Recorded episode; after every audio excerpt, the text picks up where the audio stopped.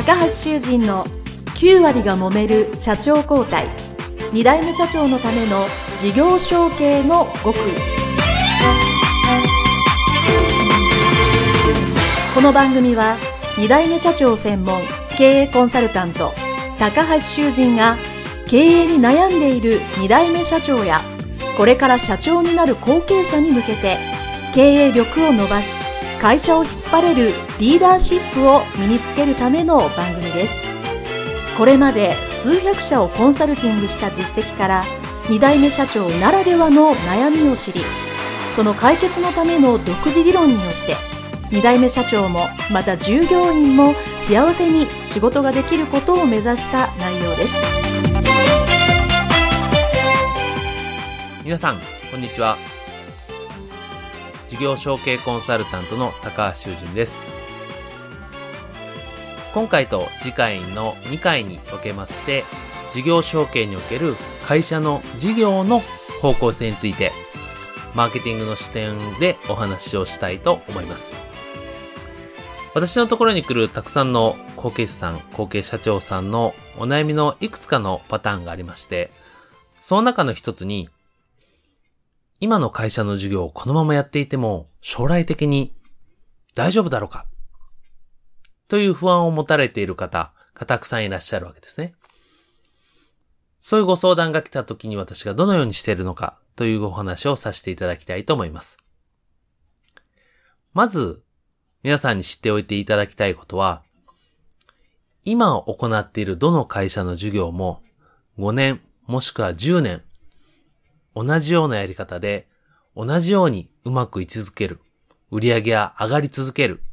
そういうことは全くないわけですね。逆に考えていただきたいのは、今の皆さんの会社の既存の事業、10年前と当然同じことはしていないはずです。顧客が変わったり、製品が変わったり、やり方が変わったり、時代の変化に合わせて様々な工夫をして、10年前から現在まで、経営者様、そして後継者さんも合わせて、会社の発展を一生懸命寄与寄与されてきたと、えー、思ってます。つまり、今から事業承継をしよう。これから5年10年自分が社長になってやろうと言った時に、今のままでいいということはないわけですね。常に変えなければいけない。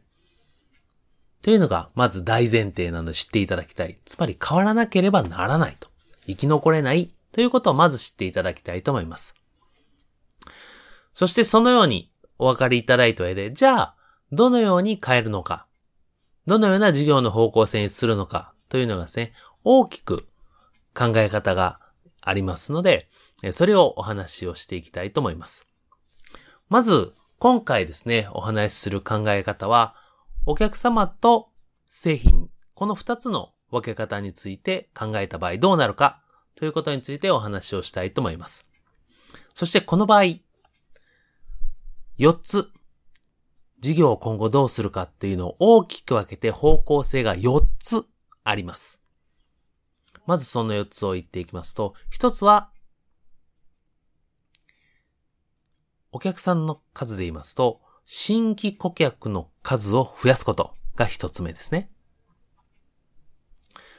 そして二つ目は、既存、すでに取引のある顧客を増やす。つまり、いかにリピート率を上げるのか、もしくはたくさん買ってもらうのかという既存顧客の売り上げを上げる。ということが二つ目です。そして三つ目。三つ目は、より高い製品、それを買っていただく。いわゆる顧客単価を上げる。それは新しい製品を作るのか、より高いサービスを何かくっつけるかはわかりませんけども、要は顧客単価、一回買ってくれいただける単価を上げる。っていうのが一つ。三つ目ですね。それ四つ目はですね、お客さんに買ってもらう個数、量そのものを増やすと。顧客単価が質だとすると、顧客の個数ですね。買っていただく個数は量ですね。量を増やす。この4つがあります。では、それぞれについて簡単にお話をしていきたいと思います。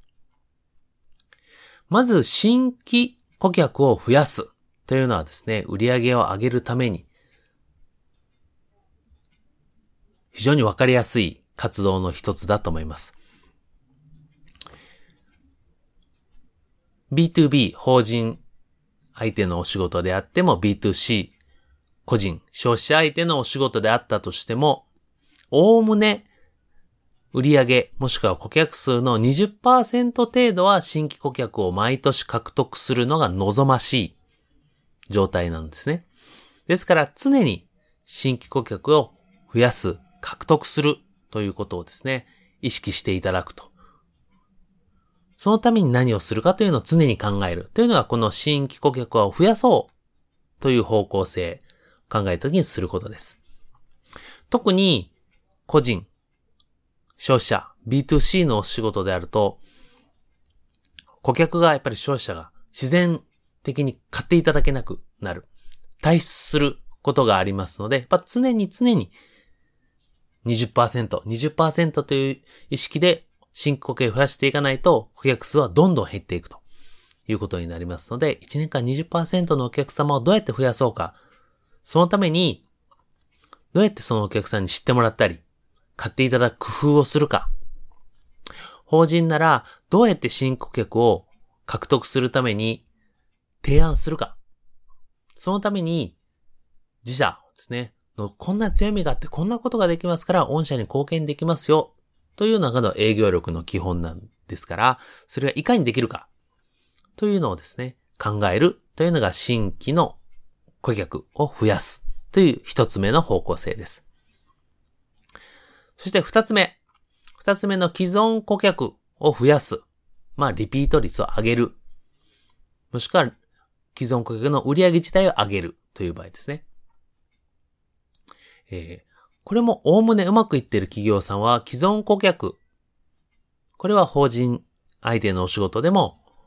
個人消費者相手の仕事でも、約8割が既存顧客で売り上げが成り立っています。もしこれよりですね、既存顧客の売り上げの割合が皆さんの会社が低いようであれば、まだまだ既存顧客の売り上げを漏らしてる。ですね。確実に全部売り上げにつなげられてないというふうに考えられます。そして既存顧客にですね、買っていただく、購入していただく、取引を増やすためにはですね、すでに一回買っていただいている信頼関係がある顧客にどんだけ信頼関係を築けるか。そしてそれを自動的に会社の仕組みの中でやれるか。そして当然、最終的には相手のためにならなければいけないので、どれだけニーズを深く掴み取っているか、ということが重要になってきます。そのニーズを掴むために、既存的、あ既存顧客に定期的に情報収集をする。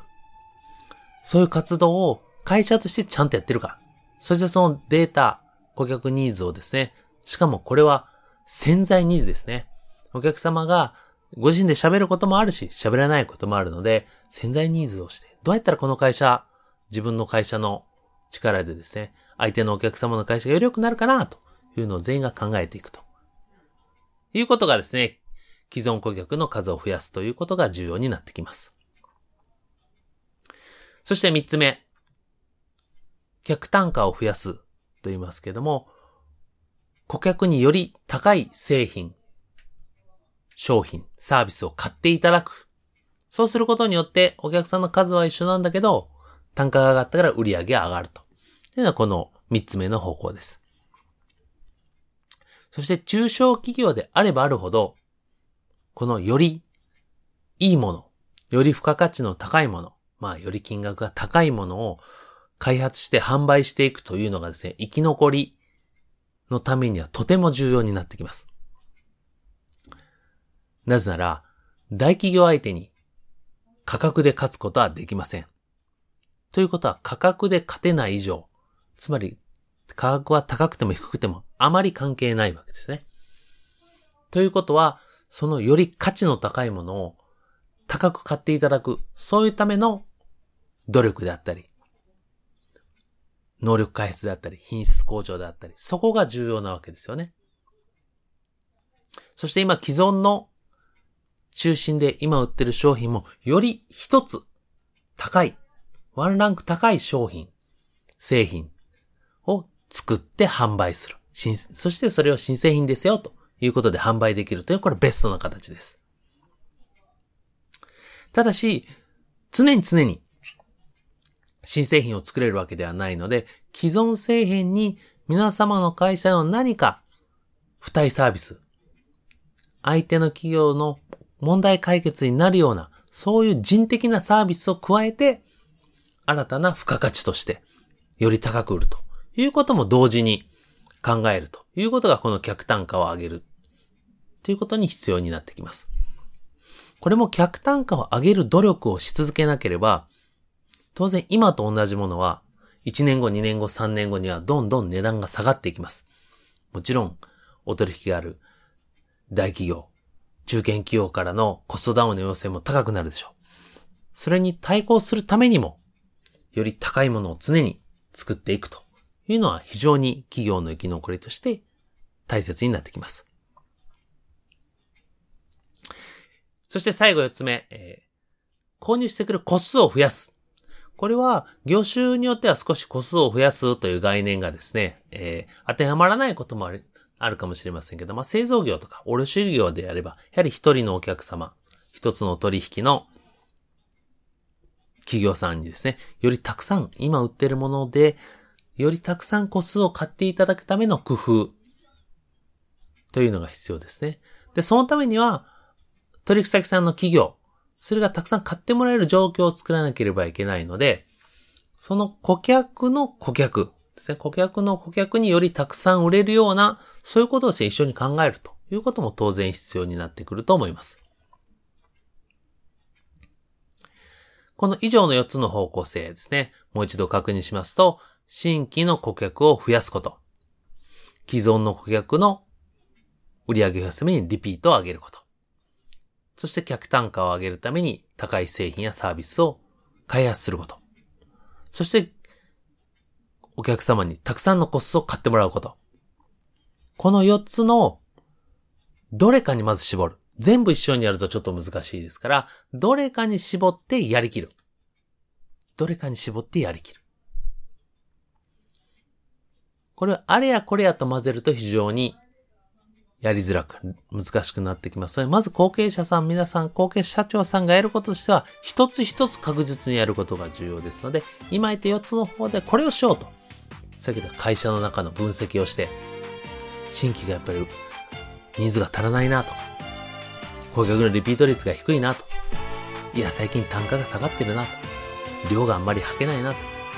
その課題をですね、一つ一つクリアしていくということがですね、事業承継のマーケティング的な今後の会社の方向性としてはとても重要になってきます。では、今回はこれぐらいで終了したいと思いますので、今度は次回ですね、後編、また違う切り口で会社の事業の方向性をマーケティング的に考えたいと思います。事業承継コンサルタントの高橋修人でした。どうもありがとうございました。